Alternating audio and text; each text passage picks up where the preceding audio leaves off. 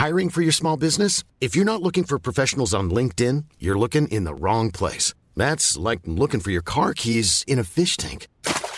LinkedIn helps you hire professionals you can't find anywhere else, even those who aren't actively searching for a new job but might be open to the perfect role. In a given month, over 70% of LinkedIn users don't even visit other leading job sites. So start looking in the right place. With LinkedIn, you can hire professionals like a professional. Post your free job on linkedin.com slash people today.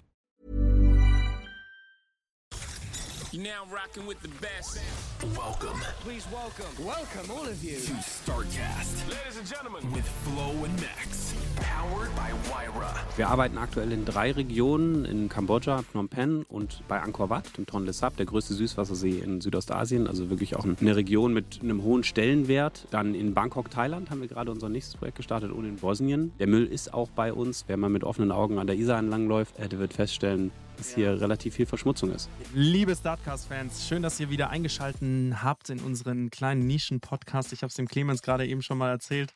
So klein sind wir gar nicht mehr. Deswegen hier erstmal ein Shoutout an unsere ganzen ZuhörerInnen, GästInnen, äh, dass ihr äh, ja, unseren Podcast so populär gemacht habt über die letzten drei Jahre. Vielen Dank, Florian, dass du immer noch an meiner Seite bist und diesen Podcast so machst, ähm, wie wir ihn so machen, also so freizügig und so komplett ohne Werbeeinblendungen, dass wir halt einfach unsere Startups so, so schön auswählen können, ähm, so wie heute. Heute haben wir ein, ein Startup, das ich extrem spannend finde. Florian weiß natürlich mal wieder nicht, um wen es geht. Ähm, der Clemens ist heute zu Gast und das Startup heißt Everwave. Clemens, servus, schön, dass du da bist. Und Hi, Clemens. Servus, ich freue mich total. Vielen Dank für die Einladung. Und erzähl doch mal so ein bisschen, was macht ihr denn? Also, bisschen heißt, sei ruhig ähm, sehr aus, ausschweifend über dein Startup. Also Everwave beschäftigt sich mit einem der größten Probleme oder Herausforderungen unserer Zeit, ähm, der Verschmutzung oder Vermüllung der Ozeane. Und ähm, unser Ansatz ist, dass wir relativ früh gesagt haben, wir wollen die Ozeane schützen und wie können wir das am effizientesten machen? Ähm, dadurch, dass wir den Zustrom von Müll in die Ozeane vermeiden.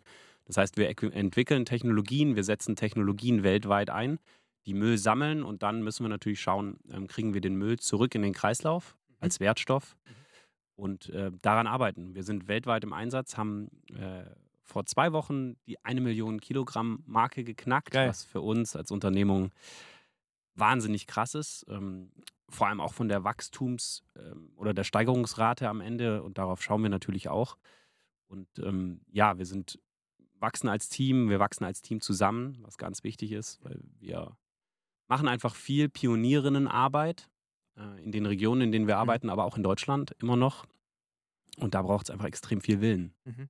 Kannst du mal so ein bisschen was zu eurem Modell erzählen? Wie genau macht ihr das? Also, ähm, wir hatten vor, äh, Florian, korrigiere mich, wenn ich da falsch liege, vor, glaube ich, drei Wochen hatten wir den Joel Tasche da, der äh, Cleanup heißt das Startup. Also Yes. auch ähm, ganz, Kennen ganz, wir gut, äh, arbeiten wir zusammen mit. Genau, ganz, ganz tolles Mhm. Startup. Wie unterscheidet ihr euch von denen? Der Unterschied ist der, dass wir das Ganze end-to-end machen. Also wir sind, äh, verkaufen das gleiche Produkt am Ende wie CleanHub, die sogenannten Plastic Credits, aber wir setzen die Plastic Credits dann auch in unseren eigenen Projekten um. Die Herausforderung daran ist, es, dass es für zum Beispiel einen VC nicht so schnell skalierbar ist wie jetzt ein Marketplace, äh, Beispiel CleanHub. Ähm, aber für uns ist es wichtig, die komplette Kette auch zu kennen, die Transparenz dahinter zu kennen. Also wenn ich jetzt in Kambodscha anrufe und äh, frage, wie viel heute gesammelt worden ist, dann will ich das wissen. Und ähm, das ist dann eben auch ein großes Plus äh, für unsere Kundinnen und Kunden, die äh, genau diese Transparenz am Ende suchen. Aber Aha. CleanHub, äh, sehr tolles Unternehmen, Joel ist mega Typ. Ähm, wir tauschen uns regelmäßig aus. Und auch wir nutzen die CleanHub-Technologie, um Mhm. unsere Daten zu erfassen. Mega, also es ist, da geht es ja grau, also wenn man das jetzt mal so, zusammenfassen möchte, ähm, oder wenn ich das mal so kurz zusammenfassen darf, darf, es geht ja bei euch beiden darum, die Welt ein Stückchen besser zu machen, ähm, die, die Welt ein Stückchen mehr aufzuräumen, im wahrsten Sinne des Wortes. Dementsprechend, glaube ich, ist da kein, ähm, ich glaube, der Joel hat das auch damals so gesagt, da gibt es keinen Konkurrenzkampf. Das ist, wir müssen da alle irgendwie an einem Strang ziehen und das ist auch schön, dass du das so betonst. Ähm, magst du mal so ein bisschen erzählen, äh, wie, wo sind eure Einsatzgebiete? Wir arbeiten aktuell in drei Regionen, in äh, Kambodscha, Phnom Penh und in, äh, bei Angkor Wat, äh, auf dem Tonle Sap, der größte Süßwassersee in Südostasien, also wirklich auch ein, eine Region mit einem hohen Stellenwert. Ähm, dann in Bangkok, Thailand haben wir gerade unser nächstes Projekt gestartet und in Bosnien. Also äh, tatsächlich auch und in Serbien möglicherweise in ein paar Wochen.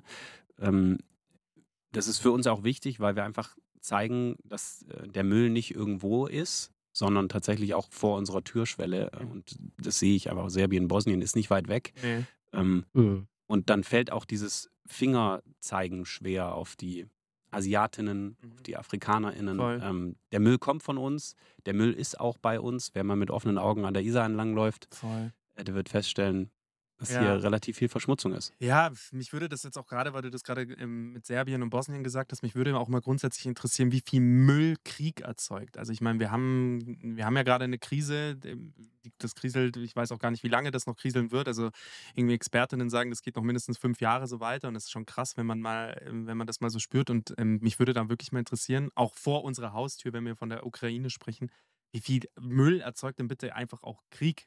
Also neben der Zerstörung, die passiert, das ist ähm, Habe ich ehrlich gesagt auch gar nicht drüber nachgedacht. es- also da müsste man vielleicht auch mal so einen so einen Sidezweig aufmachen und sagen, hey, ähm, Menschen retten, Tiere retten, ähm, Strukturen und, ähm, und, und einfach Land ähm, sichern, aber dazu gehört halt einfach auch zu überlegen, okay, wie macht man das mit dieser ganzen Zerstörung? Mhm. Also, ähm, Mhm. naja, ist mir gerade nur so in den Kopf geschossen. Also, so- Aber, aber ist ein fairer Punkt, oder? Ist ein fairer Punkt. Ich glaube, das ist schon. Habe hab ich auch noch nicht drüber nachgedacht, Max. Danke, dass du uns. Ähm, Guter Impuls, ich nehme ihn mit. inspirierst. ja, also fände ich, ähm, fänd ich mal spannend, wenn wir uns da mal drüber, also wenn es da auch mal Zahlen gäbe. Ähm, äh, genau, ähm, zurückgesprungen, wie funktioniert das mit den Credits bei euch? Also, Das wollte ich auch gerade fragen. Ja, geil. Wir haben im Prinzip zwei unterschiedliche Wege, wie sich Unternehmen an unserer Arbeit beteiligen können. Am Ende geht es ja darum, Verantwortung zu übernehmen. Ja. Ähm, für Unternehmen, die selbst Müll produzieren oder Produkte in den Markt bringen, die Müll verursachen. Mhm. Die Shampooflasche, äh, die Nudelverpackung und so weiter.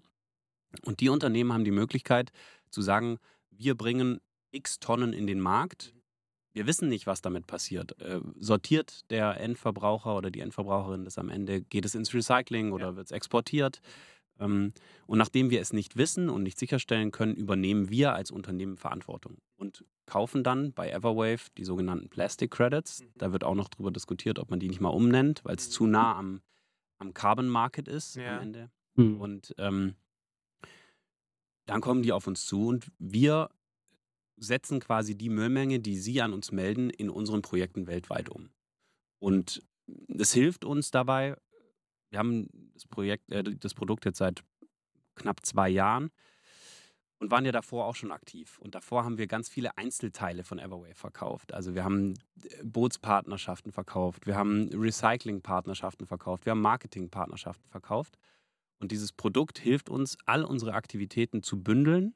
Ähm, Detection, Collection, äh, Recycling und unter einem Pricing zu verkaufen am Ende. Und das ist für uns natürlich dann, wenn man Effizienz sich anschaut, im Sales-Prozess hilft es uns enorm. Ähm, früher haben wir für jede Kundin und Kunden x Tage und Wochen aufgewendet, um ein passendes Angebot zu schustern.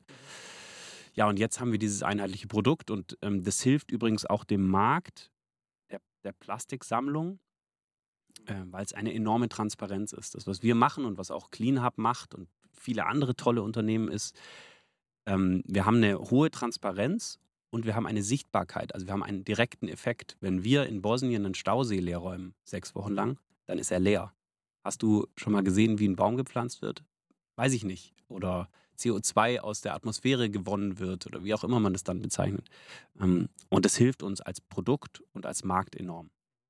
Wie macht ihr So, das? Clemens, Entschuldigung. Ja, Florian, lass gerne. mich nochmal für unsere Zuhörer zusammenfassen und auch, ob ich es verstanden habe. Das ist ja immer die, ich glaube, wenn man es zusammenfassen kann, wie man so schön sagt, hat man es verstanden. gespannt. Also ich bin, ich bin, ich bin Schuhhersteller und ich verkaufe fünf Paar Schuhe, die wiegen 200 Gramm. Das, wenn ich mich nicht verrechnet habe, ist ein Kilo Plastikmüll. Ich mache ganz billige Sneaker. Das heißt, ich gehe dann mit meiner Zahl zu Everwave und sage, Kollegen, ich habe gerade ein Kilogramm ähm, Müll, Plastikmüll produziert. Ich möchte gerne von euch ähm, Credits kaufen, so ein Kilogramm Müll, äh, Plastik-Credits kaufen und ihr sammelt dann aus dem Stausee in Serbien für mich ein Kilogramm Müll ein. So ist ist es. das, wie ihr das macht? Genau. Die Textilbranche ist jetzt vielleicht nicht die Zielbranche, die wir haben, ähm, obwohl wir erstaunlicherweise auch super viel Textilien finden. Gerade in Kambodscha ähm, sind 15 Prozent Anteil Textilien, was enorm ist. Ja, wollte ich gerade sagen, warum sagst also nicht warum sagst du das? Das ist ja nur ein Symptom, aber warum ist es so? Eigentlich sollten die doch zu euch kommen und sagen, hey, ich Ja, ziehe Müll. Man muss, was wichtig ist, ist zu unterscheiden, in welchen Regionen wir tätig sind. Also in, in Kambodscha ist es was Außerordentliches mit dem Textil. In, in Thailand zum Beispiel sammeln wir ganz viel so Household, was wir auch kennen. Ähm, Mhm. Tüten, in denen dann Müll verpackt ist, die werden dann halt einfach weggeschmissen. Ähm, und in, in Bosnien zum Beispiel sind es extrem viele PET-Flaschen, die, die wir auch kennen. Und ähm, am Ende ist natürlich unser Zielkunde erstmal der, der selbst verursacht oder produziert. Ähm, ein Beispiel, ähm, My Müsli, der Müsli-Hersteller auf Berlin, kennt man eigentlich auch. Ähm, die haben im letzten Jahr über uns über 200 Tonnen. Die kommen doch von hier, oder? Die kommen doch aus Rosenheim, mein Müsli. Okay, echt? Die kommen Umso oder aus besser. Passau. Ja, die kommen von hier. Max Wittrock, ähm, einer der Gründer, ist Stimmt, du hast recht. Äh, einer der Gründer ist ein Bekannter, sage ich jetzt mal. Ähm, ist ja irgendwann mal ausgeschieden. Aber anyway, ja. Ja, äh, okay, dann haben wir sehr viel mit dem Office in Berlin zu tun. Ja, Sorry die haben wahrscheinlich, ja, die, ich denke mal, dass sie irgendwie verkauft haben. Ja, keine Ahnung. Passau stimmt, ich habe gerade bei Wikipedia geguckt. guck. Sehr gut, danke für die Korrektur. Drei Passauer Studenten, Hubertus Bessau, Max Wittrock und Philipp Kreis. Guck. Shoutout an der Stelle. Ähm, toller Partner von uns und wie gesagt, die kompensieren, was sie in den Markt bringen. Und man muss aber auch. Äh, Darf ich, darf ich fragen, wie die das machen? Also arbeiten die mit euch oder mal haben, die, haben die das intrinsisch aus sich heraus gesagt, hey, wir müssen den Müll auch. Nee, bei denen war es so, dass sie ähm, den eigenen Anspruch hatten, so viel, äh, so wenig wie möglich Plastik einzusetzen in der Verpackung. Und das schon immer. Das war ein Prozess, das kann ich dir nicht sagen. Ich war bei der Entscheidungsfindung nicht dabei. Ähm, sie haben aber auf jeden Fall festgestellt, dass sie irgendwann an eine Grenze kamen bezüglich der Verpackung. Mhm. Also ähm, Mhm. wenn ich die Verpackung umstelle, reduziert sich dann zum Beispiel das Haltbarkeitsdatum des Produkts oder die Qualität des Produkts. Mhm. Dann ist es natürlich auch für so eine Unternehmung aktuell kein gutes ähm, Geschäft, das umzustellen, Mhm. weil es das, das grundsätzliche Geschäft gefährdet. Und die haben dann gesagt, solange wir keine bessere Alternative finden und die arbeiten da weiterhin dran, kompensieren wir. Und ähm, äh, aber nochmal einen Schritt zurück bezüglich der Unternehmen. Am Ende produziert jedes Unternehmen weltweit Müll. Über die Mitarbeitenden in der Kantine, Ja. durch Events, Mhm. äh, durchs Produkt, durch die Logistik, durch den Versand von Geschenken, was auch immer. Ähm, das macht es ziemlich cool für uns, weil wir eine große Zielgruppe haben. Ja. Auf der anderen Seite musst du extrem gut darin sein, zu verstehen, wer denn am Ende wirklich bereit ist, dafür Verantwortung zu übernehmen. Darf ich da einmal fragen, ihr seid rein B2B, oder? Ja. Okay. Weil für mich ist auch so eine Frage, die mich auch brennend interessiert, ist, wie viel könnten denn die Haushalte auch tun? Also wie viel kann ich selber auch tun? Ich bin ja grundsätzlich Mitarbeitender, Mhm. aber ich bin ja auch quasi ähm, Müll verursachende Person. Ja. Da ist, stellt sich mir auch immer die Frage, wie viel kann ich zu Hause tun, ähm, um das Ganze ein Stückchen besser zu machen? Also wie viel könnte ich von, jetzt mal abgesehen davon, dass ich Müll trenne, wie viel könnte ich denn sagen, okay, ich bringe, jetzt als blödes Beispiel, ich wiege meinen Müll jeden Sonntag und dann, dann schmeiße ich ihn weg. Mhm. So. Und wenn ich ihn dann gewogen habe, sage, hey, ich produziere irgendwie die Woche pf, über 10 Kilo Müll, ähm, dafür wür- würde ich gerne, dafür würde ich gerne was tun. Habt ihr da irgendwann mal Anstrebungen, das zu machen? Oder sagst du, boah, Also wir denken darüber nach. Die Herausforderung dabei ist, was sagt der Endkonsument oder die Endkonsumentin, was sie tun würde und was macht sie dann wirklich? Ähm, wie viel Geld nimmt sie wirklich in die Hand? Und was, wir haben, äh, so- sorry, wenn ich ähm, da kurz einhacke, wenn wir von Geld sprechen, wie viel sprechen wir da? Also was kostet denn ein, ein ein, Kilo? ein Durchschnittsdeutscher oder eine Durchschnittsdeutsche verursacht 39 Kilogramm Plastikmüll pro Jahr.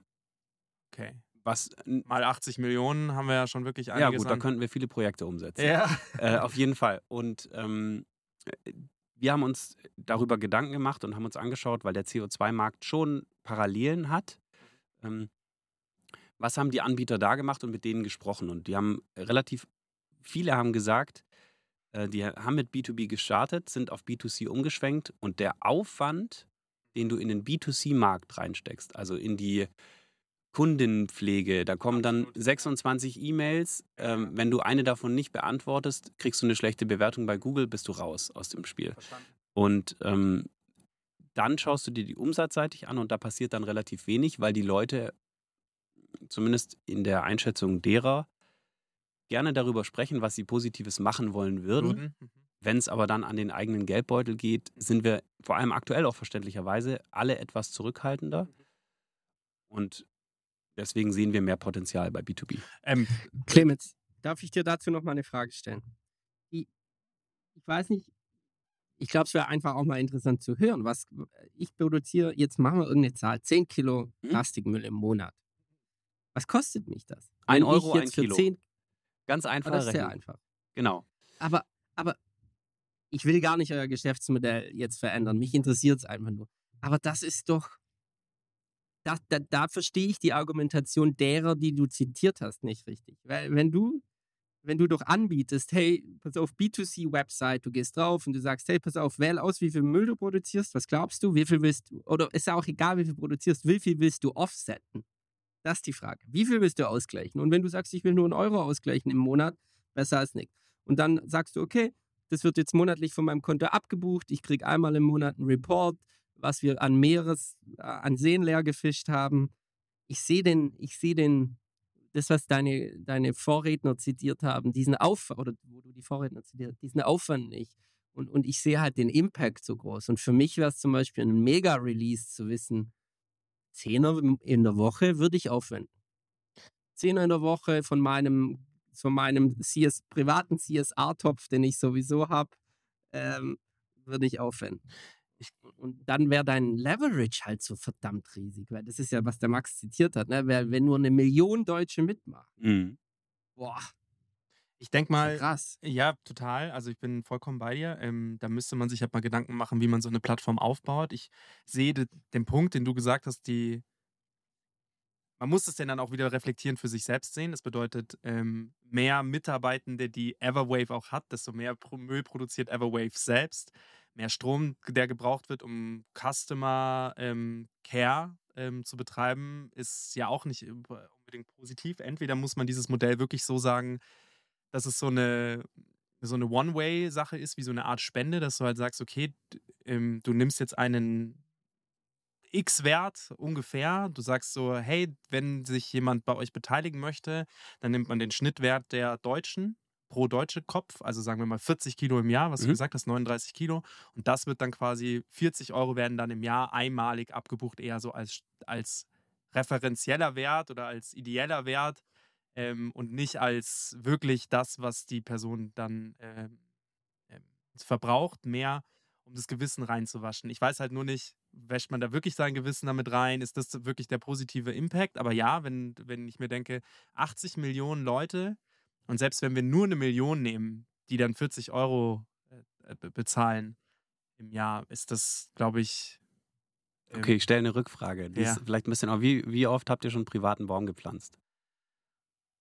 Zero. Äh, Warum nicht? zwei. Wobei zwei. jetzt, das stimmt nicht. Max, sorry Clemens, Max, ich habe euch angelogen, stimmt nicht. Ich habe schon auch zwei gepflanzt. An die habe ich nicht gedacht. Ich habe meinen Weihnachtsbaum letztes Jahr dann wieder eingepflanzt, ich so einen gekauft. Ja, ich habe so einen gekauft, so in so einem Topf. Und ich habe mit meinem Vater damals eine. Wo kommen diese weichen Dinger runter? So kleine, weiche. Ah, sag mal, das Äh, ist das Weiden, nicht- oder? Egal. Ja, genau, eine Weide gepflanzt. Ähm, Ja, das freut ähm, mich. Aber das sind halt auch nur zwei. Ist auch nicht der, der, Ja. der Hintergrund war natürlich schon der, ähm, der CO2-Markt definiert sich ja auch viel über das Thema Bäume pflanzen und so. Und ihr seid sehr tief in dem Markt wahrscheinlich auch drin, kennt euch damit aus. Warum hat es euch noch nicht begeistert, dass ihr selbst gesagt habt, ich pflanze, ihr könntet auch einfach pro Jahr 40 Bäume pflanzen? Ähm, und on top, was du gesagt hast, mehr Personal und so weiter und so fort, es ist auch am Ende wirklich eine Frage der Markenpositionierung. Ähm, wen sprichst du durch dein Produkt und, und wie du nach außen auftrittst an? Und B2B ist ein völlig anderes Game als B2C. Absolut. Ja. Ähm, und das ist natürlich auch was, haben wir gerade die Kapazitäten? Können wir das überhaupt? Ja. Äh, Wenn wir uns jetzt seit fünf Jahren auf äh, B2B-Kunden fokussieren, wie viel muss da passieren im Unternehmen? Das ist auch am Ende eine, eine Wertefrage. Wir, wir ver haben für uns verinnerlicht, dass wir sagen, Unternehmen, die ausstoßen, die durch den Verkauf von Produkten sehr viel Geld verdient haben und damit von Verpackungen, sollten dafür Verantwortung übernehmen. Ja. Und diesen Mindshift dann hin zu sagen zu, na, wäre cool, wenn sich ein paar Leute freiwillig beteiligen, das ist äh, nicht so einfach als Unternehmung. Da gebe ich dir Mhm. zu 100% recht. Vielleicht ist dann die Lösung ähm, für dieses unlösbare Problem einfach zu sagen, alle diese Startups, die in einem ähnlichen Bereich arbeiten, so wie jetzt Beispiel der Joel und, und, und du, Clemens, oder halt die vielen anderen tollen, Viva Con Aqua, whoever it is, Mhm. gründen eine gemeinsame Stiftung, die sich um das B2C kümmert, zusammen, weil die halt sagen, gemeinsam wollen wir einen Impact liefern für den Einzelnen, der dann was tun kann. Aber jeder von euch beschäftigt sich halt alleine als UnternehmerInnen mit dem Problem B2B, was halt wahrscheinlich der größere und schlimmere Markt ist. Wir haben jetzt auch letztens ähm, einfach mal so ein bisschen drüber philosophiert, was müsste sich denn ändern? Und ganz klar, zwei Sachen. Einmal, es dürfte einfach nicht mehr so viel produziert werden. Also es darf einfach, wir dürfen nicht mehr so viel konsumieren. Mhm. Und das Zweite ist, jetzt ist aber halt schon so viel produziert worden. Jetzt müssen wir ja gucken, okay, wie lösen wir dieses, dieses Problem des Mülls, der halt schon aktuell noch vom Band läuft. Also die eine Seite ist zu sagen, hey, wir haben einfach mehr so unverpackt Läden, ähm, wo halt weniger Müll produziert wird und am besten zahlt man als Endkonsument nicht mehr mehr, weil man unverpackt kauft, sondern mehr, weil man verpackt kauft. Dass es dafür vielleicht irgendwann mal so einen Share gibt. Weil da könnte ich halt auch sagen, okay, das wäre halt für mich diese Lösung, zu sagen, da kommt der, da wird der Customer zum Schluss ähm, zur Kasse gebeten und nicht nur das Krass. Unternehmen. Ich habe eine ganz andere Meinung dazu, Max. Geil, auch mal Clemens vielleicht auch mal von dir zu hören. Also äh, mal am, äh, äh, praktisch am Ende, wenn ich jetzt sage, ich glaube, ich habe eine ganz andere Meinung dazu. Ich glaube, wir müssen realistisch bleiben. Die, die, Unverpackt, unverpackt Läden werden meiner Meinung nach, Max, immer ein Luxus von Leuten bleiben, die Zeit und Geld haben. Da irgendwie Glasboxen zu kaufen und sich das dann einzufüllen. Die ganz ehrliche Antwort meinerseits ist, was ich glaube, ist, das wird sich nicht durchsetzen. Die Welt hat sich weitergedreht. Wir haben Plastikverpackungen, die einfach, und das möchte ich Clemens zitieren, die Haltbarkeit erhöhen, die das Ganze einfach super convenient machen. Ich glaube eher daran, dass externe negative Effekte verpflichtend eingefangen werden müssen. Und da, das wäre eh meine Frage gewesen, Max. Also, äh, äh, sorry, Clemens. Sag mal, was du, wo du so schwebst in diesem Meinungskontinuum zwischen Max und mir. Und dann auch vielleicht als zweite Frage an dich noch. Glaubst du, wir werden an einen Punkt kommen, wo Unternehmen verpflichtet werden, die negativen externen Effekte zu bezahlen? kurze Antwort ja. Es gibt auch schon Bewegungen in die Richtung, also das Thema Extended Producer Responsibility ähm, wird auch EU-weit schon angegangen. Das bedeutet, du bist über den Verkauf hinaus für dein Pro Produkt verantwortlich. Ähm, Das Mhm. ist ja genau das, was wir wollen. Also diese Naturschäden eingerechnet, äh, Klimaschäden eingerechnet. Das wird kommen, da bin ich mir ganz sicher. Und ich würde auch nicht sagen, es gibt entweder oder bei euren beiden Meinungen, sondern im Idealfall gibt es beides. Es gibt den Unverpacktladen, der Preise anbieten kann, die unter dem äh, Verpackungs, der Verpackungsalternative sind. Und es gibt dieses Extended Producer Responsibility Thema. Ja, Nochmal, äh, vielleicht ein, da einen Schritt rein zu dem Thema Unverpacktläden und was wir auch einbringen können als Privatperson. Wir sind in dem Kontext unterwegs und ich spreche mit, auch mit Leuten, die Unverpacktläden haben, Schrägstrich hatten. Die, äh, die Krise jetzt, vor allem der Energiepreise, das Ansteigen der Energiepreise, hat dazu geführt, dass die Läden, die gerade so funktioniert haben, und dazu haben Unverpacktläden häufig gehört, jetzt dicht machen. Wollen wir das als Gesellschaft? Ist es ein gutes Zeichen für unsere Gesellschaft, dass ausgerechnet die Läden, die eigentlich etwas Positives verändern und eine Veränderung im Mindset der Leute bewirken können, zumachen? Als allererstes, ich würde es mit Nein beantworten. Und die Frage des Geldes und des Aufwands und der Zeit, die du da beschrieben hast, das ist ja ein Henne-Ei-Thema. Also je mehr Leute die Zeit jetzt investieren und dahin gehen, desto mehr Unverpacktläden machen in München auf. Aktuell gibt es, ich weiß es gar nicht, zwei, drei und du musst eine halbe Stunde fahren. Wenn die Läden gut laufen, bin ich mir sicher, dass die einen Geschäftssinn haben und zwei, drei Filialen mehr aufmachen, die näher dran sind. Dann kriegen die möglicherweise auch bessere Einkaufspreise, die Produkte werden günstiger. Es ist ähm, wirklich schwierig, das vor allem in dem Kontext so pauschal zu beantworten. Und ich finde immer, dass es gut ist, sich dann wirklich die Frage zu stellen, was ist denn die gesellschaftliche Relevanz eines solchen Geschäftsmodells? Und was bringt es Mhm. ein und lohnt es sich, das besonders zu unterstützen? Und das würde ich immer mit Ja beantworten. Bin ich bei dir? Boah, ich finde das, ich find interessant, weil ich höre, was du sagst und es leuchtet mir auch ein. Ich, meine Meinung ist da auch da, ist es nicht, ja, also ich sehe natürlich, was du sagst. In einer Utopie bin ich bei dir. Wir haben Geld und Zeit und wir sind alle happy und lieben uns alle. Und dann glaube ich dir, sag, nein, ich mache jetzt mit Absicht so ein bisschen übertrieben. Dann, dann sage ich, hey, natürlich, ich habe Zeit, ich bringe meinen Glasbehälter mit, ich schnack mit der Verkäuferin und wir kennen uns und wir haben so Selbstversorgerstrukturen und alles ist perfekt und wir leben mit der Welt im Einklang. Wenn ich ein bisschen realistischer drauf blicke, dann muss ich sagen, äh, weißt du, wie soll ich das nennen? Die, ich, ich, ich schaff's doch gar nicht. Also ich, ich glaube, ich, ich bin doch jetzt schon so im Stress und das wird ja nicht besser. Also ich glaube nicht, dass die Welt entspannter wird. Dass ich Also- jetzt irgendwie heimfahre und meine Glasverpackung hole und dann in den Laden fahre, das meine ich. Und wenn ich dann mich an den süddeutschen Artikel zurückerinnere, den ich vor zwei Jahren gelesen habe, der mir sehr klar vor Augen geführt hat, dass zum Beispiel eine, ähm, dass wir teilweise einen geschlossenen Kreislauf haben, zum Beispiel mit Papier, Mhm. dass wir das aber mit Plastik irgendwie nicht hinbekommen und ähm, auch der süddeutsche Artikel geendet hat mit einem großen Fragezeichen. Warum kriegen wir es mit Papier mehr oder weniger perfekt, ist ein großes Wort, aber gut bis sehr gut hin? Warum kriegen wir es verdammt nochmal nicht mit Plastik hin? Das Ja. ist die Frage, die ich mir eher stelle. Ne? Weil wenn wir plötzlich so einen, so einen mehr oder weniger 99% geschlossenen Kreislauf hinbekommen, dass ich das Zeug zwar benutze und das natürlich äh, in den Müll schmeiße und das dann 99% recycelt wird, wie es beim Papier ist, haben wir dann überhaupt noch ein Plastikproblem? Ist das nicht eine viel mm, lebensnahere Lösung? Fragezeichen. Also ich möchte da nur einmal ganz kurz ähm, einhaken und äh, Luisa Neubauer zitieren, die halt eben gesagt hat, jetzt vor kurzem, dass wir diese, dieses 1,5 Grad Ziel, das wir äh, haben, dass wir das mit vollem Karacho verfehlen werden, weil viel zu wenig große, aber auch viel zu wenig kleine zu wenig tun. Das heißt, wir müssen in der Message, die wir rausstrahlen, hier auch für uns als Podcast, ähm, mir ist es ganz, ganz wichtig. Ähm, ich sehe deine und höre deine Meinung, Florian. Ähm, und ich verstehe, dass du das romantisiert betrachtest, aber wenn es nicht wehtut, wird es nicht besser. In dem Fall. Dementsprechend habe ich die große Hoffnung und ich weiß, ähm, dass du, du beschreibst das jetzt gerade eher so, als man kommt da mit seinem Glasbehälter hin.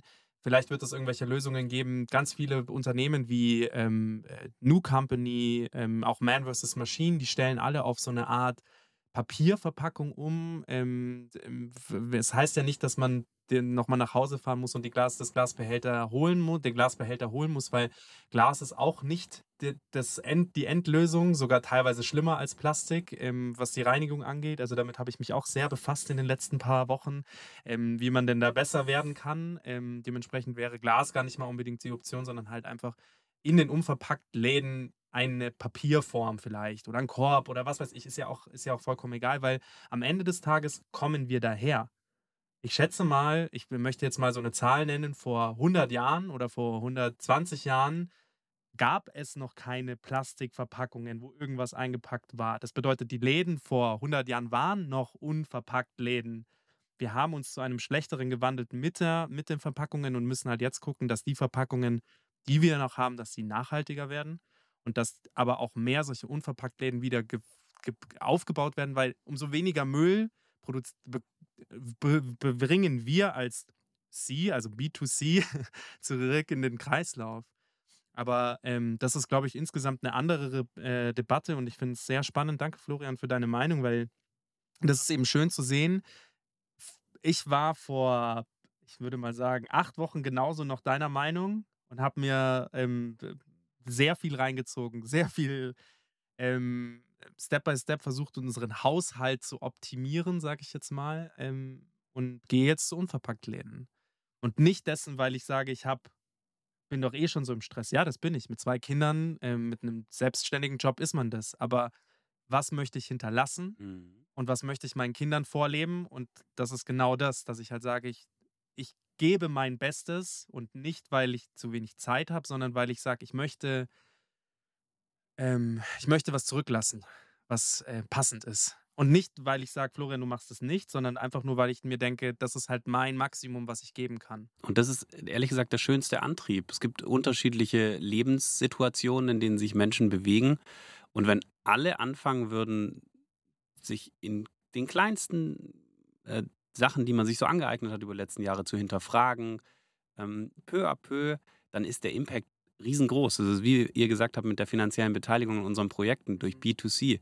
Äh, wenn alle jeden Tag drei Coffee-to-Go-Becher vermeiden, dann haben wir echt ganz schön was gewonnen. Und da ist ja auch, äh, glaube ich, Anfang des Jahres ein Gesetz rausgekommen, dass quasi ähm, Kaffeeläden jetzt auch diese Pflicht, dass sie quasi so nachhaltige Becher anbieten. Mehrweg. Mehrwegbecher, genau.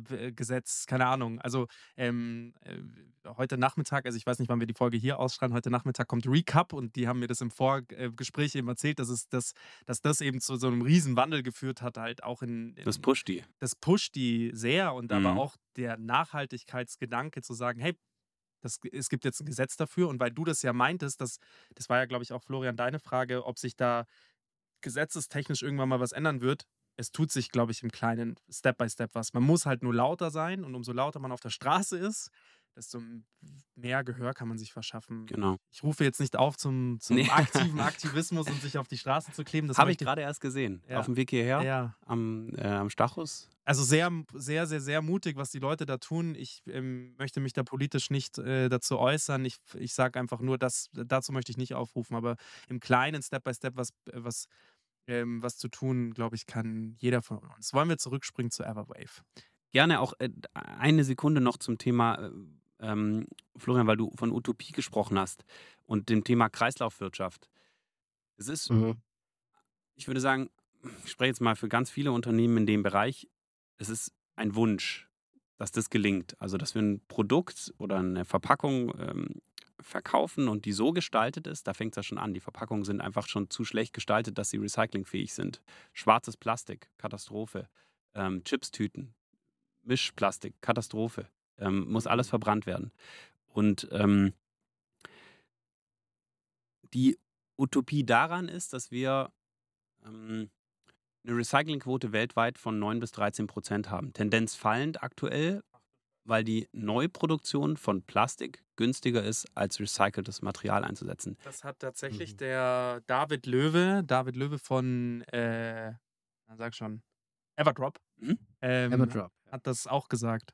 Es ist crazy. Und wir alle sprechen davon, naja, wir wollen doch kreislauffähige Produkte schaffen und, und Recycling ist die Lösung. Und dann guckst du äh, global, interessiert es im Prinzip niemanden. Und sobald der Rohölpreis sinkt, ist die Produktion von Neuplastik günstiger und alle machen ihre Hallen voll. Mhm. Und das ist dann am Ende das, wo, wo wir sagen, wo ist dann die Utopie? Also ist dieser Wunschgedanke an, wir schaffen einen Kreislauf in Deutschland und wir schaffen 100% Recycling, ist der nicht so weit weg, dass wir bis dahin Mechanismen schaffen müssen wie Plastic Credits, um diese Zeit zu covern? Und äh, das, unsere Antwort ist da ganz klar, ja, wir sprechen mit so vielen Unternehmen, die sagen, aber warum? Wir stellen doch um und wir, unser äh, Produkt ist 100% recycelbar. Ja, aber wenn du es nach Bosnien verkaufst, wo es keinen Recycler gibt im Land, dann hilft es nicht, dass dein Produkt recycelbar ist, sondern es fehlen die Strukturen, um es zu recyceln. Und auch da, um zu Everwave zurückzukommen, investieren wir Geld. Ähm, Im Unterschied zu auch CleanHub investieren wir Geld, um eigene zum Beispiel Sortieranlagen aufzubauen in den Ländern. In Kambodscha haben wir eine Sortierstation aufgebaut, da arbeiten 25 Kambodschanerinnen und Kambodschaner für uns.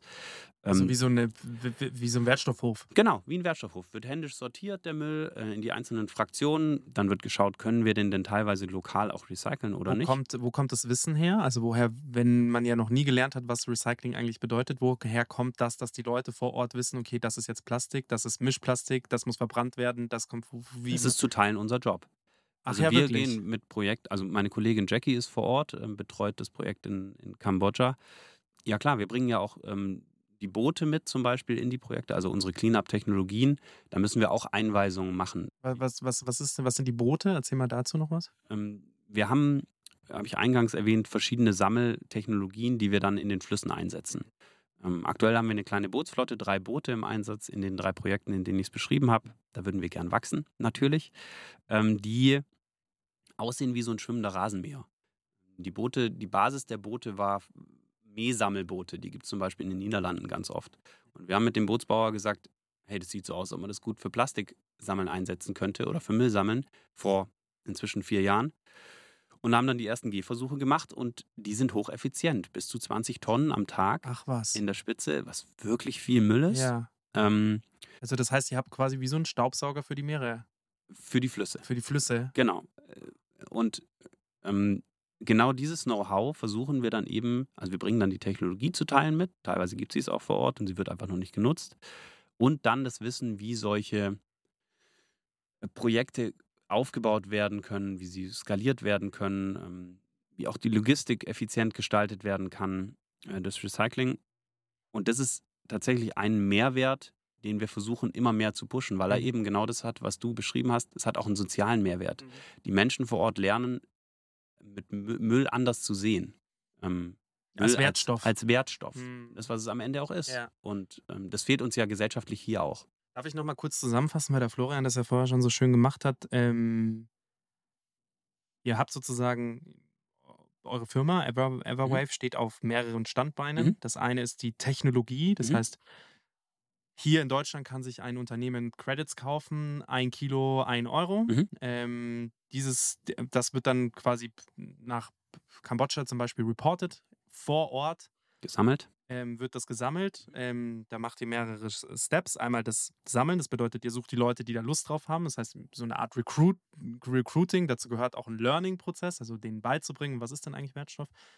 Und das dritte ist dann noch so eine Technologie, wo ihr sagt, okay, wie sammeln wir denn den Müll eigentlich ein? Und da gehört auch dieses, dieses Boot dazu, diese drei Boote, die ihr habt. Und die Mhm. habt ihr selbst entwickelt, Weiterentwickelt. weiterentwickelt.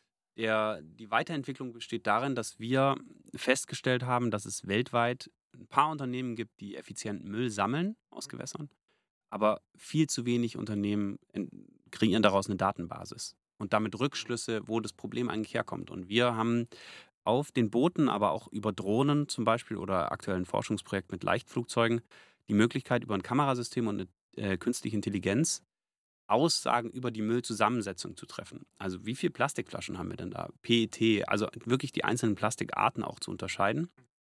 Und das hilft uns dann in zwei Schritten. Wir fahren durch einen Müllteppich durch, sammeln.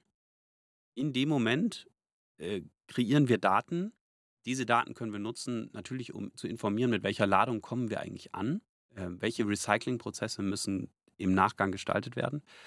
Und ganz wichtig auch die Vorhersage. Ich nehme immer das Beispiel von der ISA. Wenn die Wiesen einen bestimmten Plastikbecher verkaufen würde, alle äh, Bierstände an der Wiesen oder Zelte, ähm, dann könnt ihr sicher sein, dass man diese Becher ein halbes Jahr später flussabwärts in der Isar irgendwo findet. Und genau diese Verbindung müssen wir dann machen. Wir finden diese Becher, wir gehen auf die Wiesenwirte zu und sagen, ihr müsst andere Becher nutzen. Mehrwegsysteme. Und diesen Gedanken in den lokalen, ähm, den lokalen Stakeholdern mitzugeben, der ist, um das langfristig zu lösen, wirklich wichtig. Also wirklich die Stadt Phnom Penh zu informieren, da geht der Müll ins Wasser. Den Plastikmüll haben wir, sprecht doch mal mit dem Unternehmen auf behördlicher Ebene und nicht wir als Mhm. Privatunternehmung. Wie, jetzt würde ich gerne mal ähm, ein bisschen mehr über Everwave per se Mhm. ähm, erfahren. Wo kommt der Name her? Ähm, das ist ja, das ist ja irgendwie, ähm, klingt das schon so nach Fluss und Meer und, Mhm. und, und so. Also ähm, wahrscheinlich war das schon immer die Be Be Begründung ähm, oder der, die, die, die Idee dahinter, eben ähm, das Müllproblem so zu lösen, dass man die Meere, Schrägstrich, die Flüsse sauberer macht, die Seen sauberer macht. Mhm. Und äh, wie hast du gestartet? Wie hat das alles angefangen? Der Name kommt daher, dass Everwave im Prinzip eine Welle, eine im- immer brechender, eine immer brechende Welle sy- symbolisiert den Kreislauf, den wir gerne schließen wollen würden, des Wertstoffs. Und eine Welle symbolisiert aber auch eine gewisse Dynamik. Je mehr Wasser oder je größer die Welle, desto mehr passiert am Ende. Der Effekt, das heißt, je mehr Menschen sich bei uns oder dieser Bewegung anschließen, desto mehr können wir am Ende erreichen. So hat sich dieses Bild zusammengesetzt. Ähm, ich bin zu einer Zeit zu Everwave gekommen. Da hieß Everwave noch Pacific Garbage Screening. Ähm, war ein Verein. Und Ähm, der Name kam daher, dass äh, meine Mitgründerin Marcella ähm, eine Plattform in ihrer Masterarbeit, eine Vision von einer Plattform hatte, die den Great Pacific Garbage Patch aufräumt. So ist der Name entstanden und so haben wir dann auch die ersten zwei, drei Jahre alle ähm, nebenberuflich bzw. ehrenamtlich für das Projekt gearbeitet. Ich bin ähm, gelernter Moderator und habe sehr viel auf Bühnen und äh, vor Kameras gestanden. Und wir haben dann einfach sehr viel Zeit in das Projekt gesteckt und ähm, Ende 2018 haben wir ein erfolgreiches Crowdfunding gemacht und dann die ersten Stellen äh, finanziert und haben auch festgestellt, dass der Verein oder die Vereinsstruktur nicht das richtige Vehikel ist, um ähm, Auslandseinsätze zu machen. Da geht es um Haftung, da geht es um ähm, Risiko, dann geht es auch um, wenn du langfristige Partnerschaftsverträge abschließt ähm, und der Vorstand aber möglicherweise alle drei Monate wechselt, weil sie sich verstreiten, dann ist das keine Basis für eine Unternehmung, sondern ähm, haben wir gesagt, um das langfristig und wirklich mit dem Impact zu machen, den wir uns alle vornehmen, müssen wir ähm, eine klassische GmbH, Mhm. also eine For-Profit-Organisation sein. Ähm, das sind wir auch bis heute mit dem Zusatz, dass wir immer gesagt haben, wir wollen diesem gemeinnützigen Aspekt, aus dem wir kommen, Rechenschaft ähm, Ablegen. ablegen Mhm. und haben eine gemeinnützige GmbH gegründet, die Hauptgesellschafterin ist der GmbH. Das heißt, sollten wir irgendwann mal Gewinne erwirtschaften, haben wir da als GründerInnen überschaubar viel davon Mhm. ähm, und die Gemeinnützigkeit relativ viel. Klar, wir haben auch jetzt Mhm. Investoren an Bord, was uns natürlich hilft in der Skalierung. Äh, Die NRW-Bank, Kapakura, äh, Sister Act. Ähm, Wie, die viel, wie, viel, wie viel habt ihr damals gecrowdfundet? Wie viel Geld war das? äh, 230.000 Euro für Ja. die ersten Stellen und jetzt haben wir insgesamt nochmal so knapp 2 Millionen Euro an ähm, Investorengeld eingesammelt. Äh, wir haben, machen gerade eine Runde, also wer Lust hat und das äh, Geschäftsmodell interessant findet, gerne melden, äh, im Idealfall via LinkedIn. Und ähm, die NRW-Bank und Kapakura haben Ende 2021 in uns investiert. Und das hat uns natürlich auch gezeigt, was total spannend ist, dass man daraus ein Geschäftsmodell bauen kann, das attraktiv genug ist für Geldgeber. Mhm. Ähm, am Ende ist es Risikokapital. Und da wollten wir immer hin. Wir wollten immer weg von dieser Abhängigkeit von Spenden, weil damit kannst du nicht planen. Aktuell sind die Spendensummen wahrscheinlich so überschaubar wie noch nie. Ähm, wenn gespendet wird, geht es in lokale Vereine, was auch nachvollziehbar ist, ein Ja. Stück weit. Und von der äh, Abhängigkeit wollten wir uns befreien. Ja. Das ist ganz gut gelungen. Wie viel, weil du gerade meintest, da die ähm, GmbH wird von einer gemeinnützigen GmbH gehalten. Wie viel Prozente hast du? Wie viel Prozente hat die gemeinnützige GmbH? Äh, die gemeinnützige GmbH hat, ich muss jetzt aus dem Bauch raus 75 ah ja, okay. Also doch deutlich. und ich habe vier. Ja, du lachst, das ist, äh, das ist eine spannende Reaktion. Ähm, ich lache nicht, weil ich das lächerlich finde. Ich lache halt einfach nur, weil. als verrückt ist. Nee, Ein weil Stück ich, weit. Nee, gar nicht. Überhaupt gar nicht. Das ist, weißt du, wenn du mit größeren Firmen irgendwie Ja. sprichst, da haben die GründerInnen auch nicht mehr mehr Prozent. Darum geht es gar nicht. Es geht darum, dass du, ähm, oder warum ich jetzt gerade gelacht habe, ist ja gar nicht dessen, dass du ähm, nur so wenig Geld hast, also dem Kapitalismus wegen gelacht habe, sondern eher, weil ich das so spannend finde, dass dein Antrieb nicht Geld ist. Hm, Ja, da Wir müssen alle Geld verdienen, Genau. aber es ist, ist, dein Antrieb ist nicht das Geld. Und man muss dazu sagen, das Gründungsteam der Everwave G- G- GmbH ist ähm, fast gleich zu dem, also wir sind auch Gründer der GmbH und damit bleibt unser Einfluss bestehen. Ach, das heißt dann auch GmbH, GmbH für gemeinnützige Genau, GmbH. das ist eine gemeinnützige GmbH. Kannst du mal so erklären, was da der Unterschied ist? ja, du äh, bist am Ende nicht gewinnberechtigt. Ähm, du kannst Spenden empfangen. Das ist ein, ein interessantes Tool auch. Ähm, und wir als Gründer der GmbH, es gibt auch keine Wertsteigerung in der Unternehmung. Also wir können Mhm. später nicht auscashen. Was wir jetzt in der GmbH natürlich könnten, mit 4% überschaubar.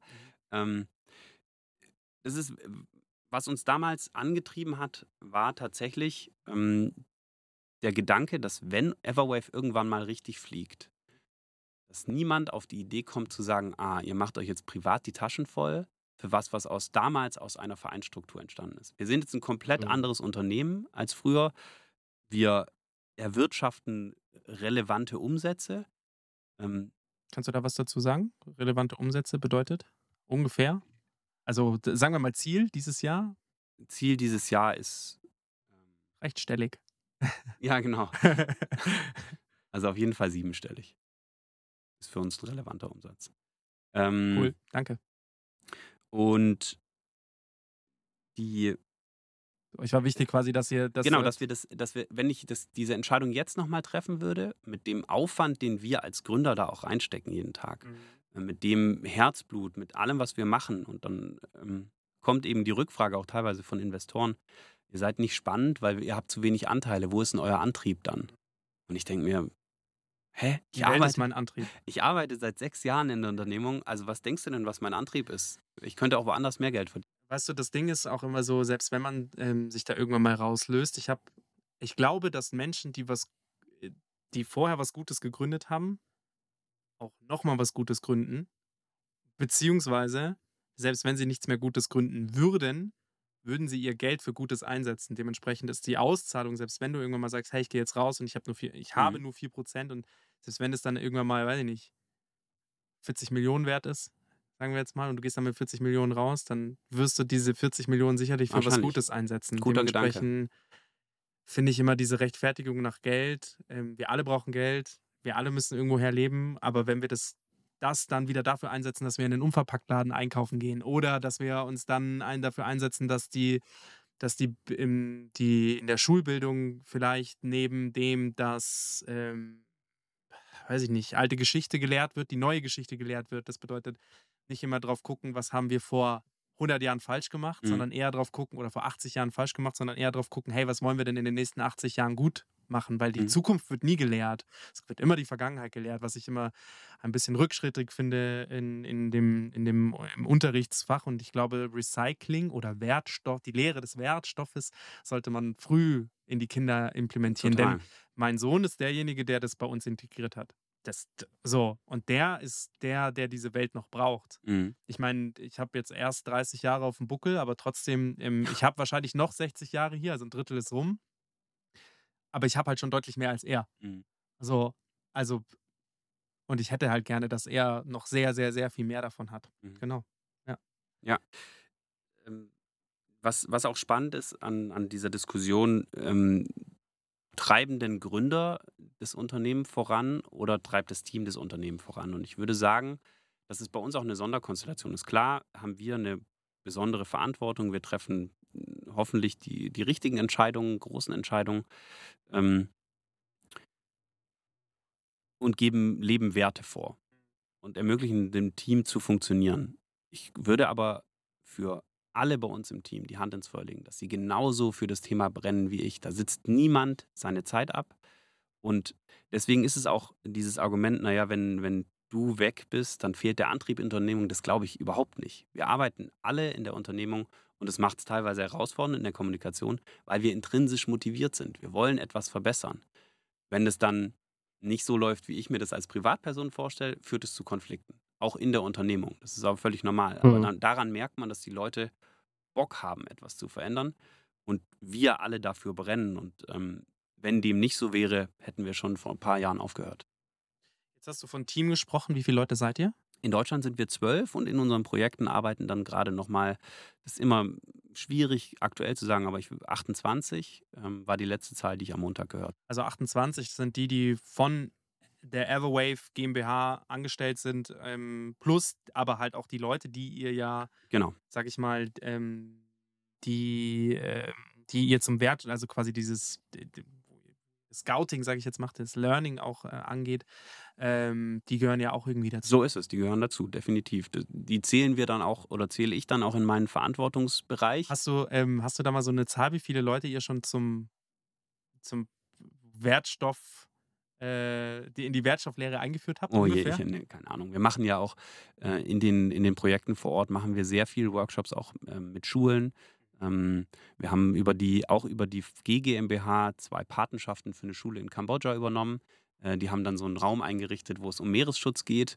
Ähm, machen relativ viele äh, Cleanups mit Unternehmen vor Ort, aber auch mit, ähm, äh, mit Schülerinnen und Schülern, die das Boot besuchen.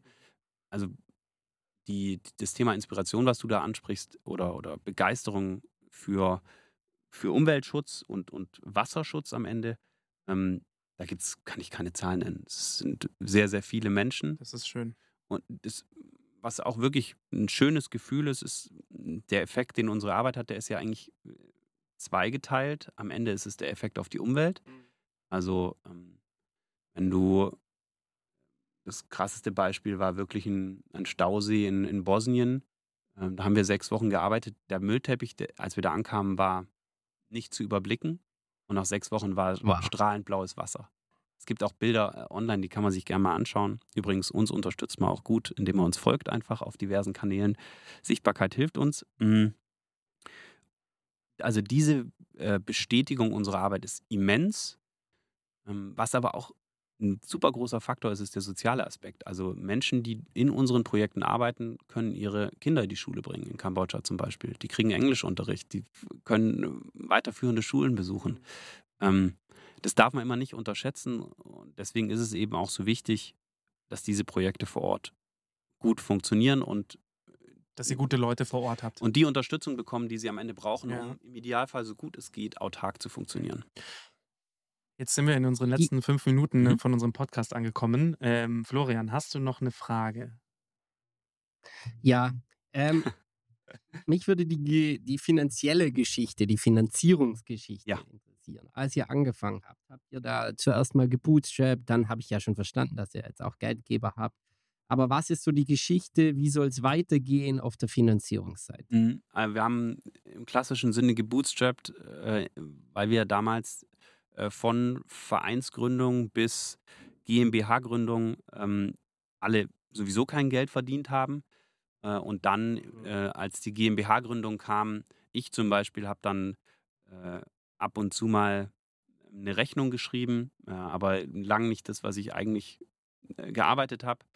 Ähm, Und das war dann so ein peu peu, eine peu à peu Entwicklung. Das Ziel ist, wie schon gesagt, wir sind gerade in der Finanzierungsrunde, die würden wir gerne abschließen.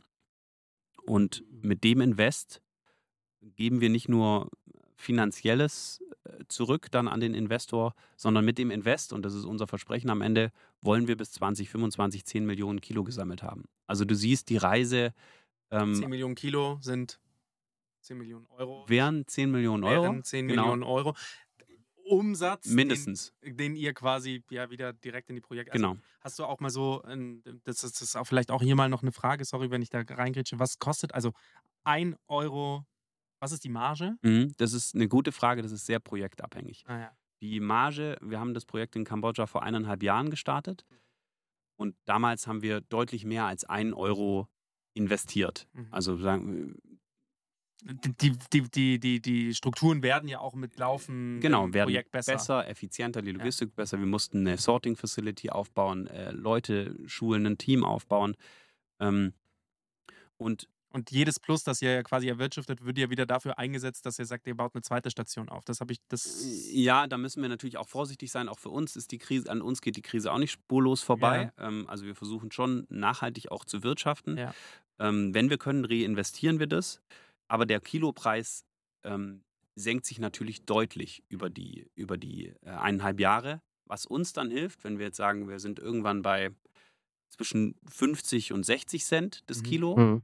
ähm, wie wir es einsammeln können, dann können wir natürlich je nach Absprache und Zielvorgaben ähm, möglicherweise 20 Cent dann mehr in Thailand investieren über einen gewissen Zeitraum. Und so können sich diese Projekte gegenseitig ähm, ja, refinanzieren und am Ende, ähm, je länger wir das Projekt vor Ort haben, desto rentabler wird es für uns.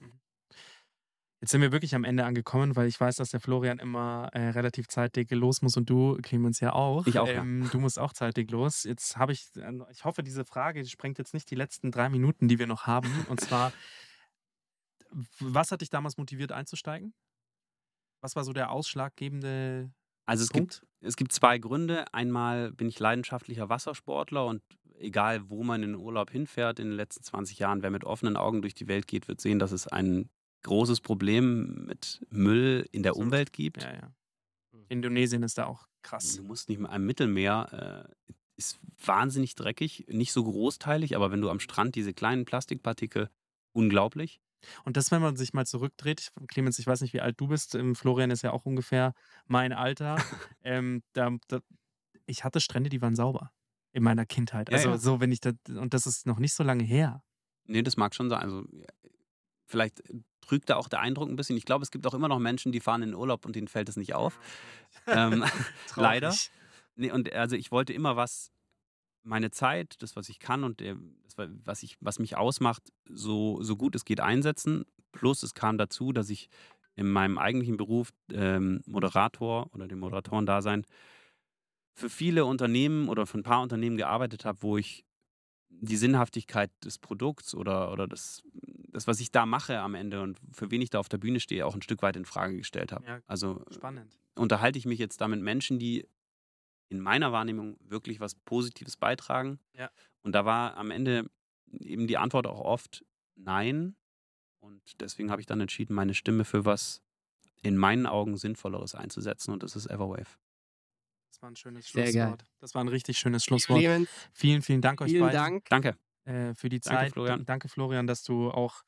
Ähm, der Florian tendiert auch gerne mal dazu zu bashen. Ähm, und heute hat er sich sehr zurückgenommen, was sehr, schade eigentlich. Ich was- liebe sowas. was sehr löblich ist, weil er, ähm, der Florian ist jemand, der ist bereit zu lernen. Ja. Ähm, das habe ich mittlerweile schon und akzeptiert dann auch. Das ist sehr schön. Deswegen ist er ein echt toller Co-Host. Äh, Clemens, vielen, vielen Dank. Du warst ein sehr spannender Gast. Danke für Ähm, eure Einladung. ja, und ich würde gerne in einem Jahr nochmal sprechen und hören, wie es weitergegangen ist. Also ganz, ganz tolle Unternehmungen. Ähm, insgesamt alles sehr spannend und wir haben nur an der Oberfläche gekratzt. Ähm, lass da mal nochmal tiefer eintauchen. Vielen Dank euch beiden. Ich komme gerne wieder und wer sich informieren will, www.everwave.de oder unsere Social Media Kanäle folgen und wir geben Gas. Mega.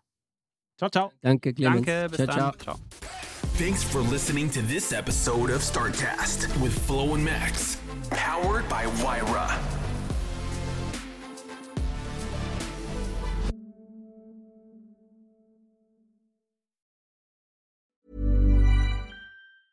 Hi, I'm Daniel, founder of Pretty Litter. Did you know cats tend to hide symptoms of sickness and pain? I learned this the hard way after losing my cat, Gingy. So I created Pretty Litter, a health monitoring litter that helps detect early signs of illness by changing colors, saving you money and potentially your cat's life. Pretty Litter is veterinarian developed, and it's the easiest way to keep tabs on your fur baby's health right at home. Go to prettylitter.com and use code ACAST for 20% off your first order and a free cat toy. Terms and conditions apply. See site for details.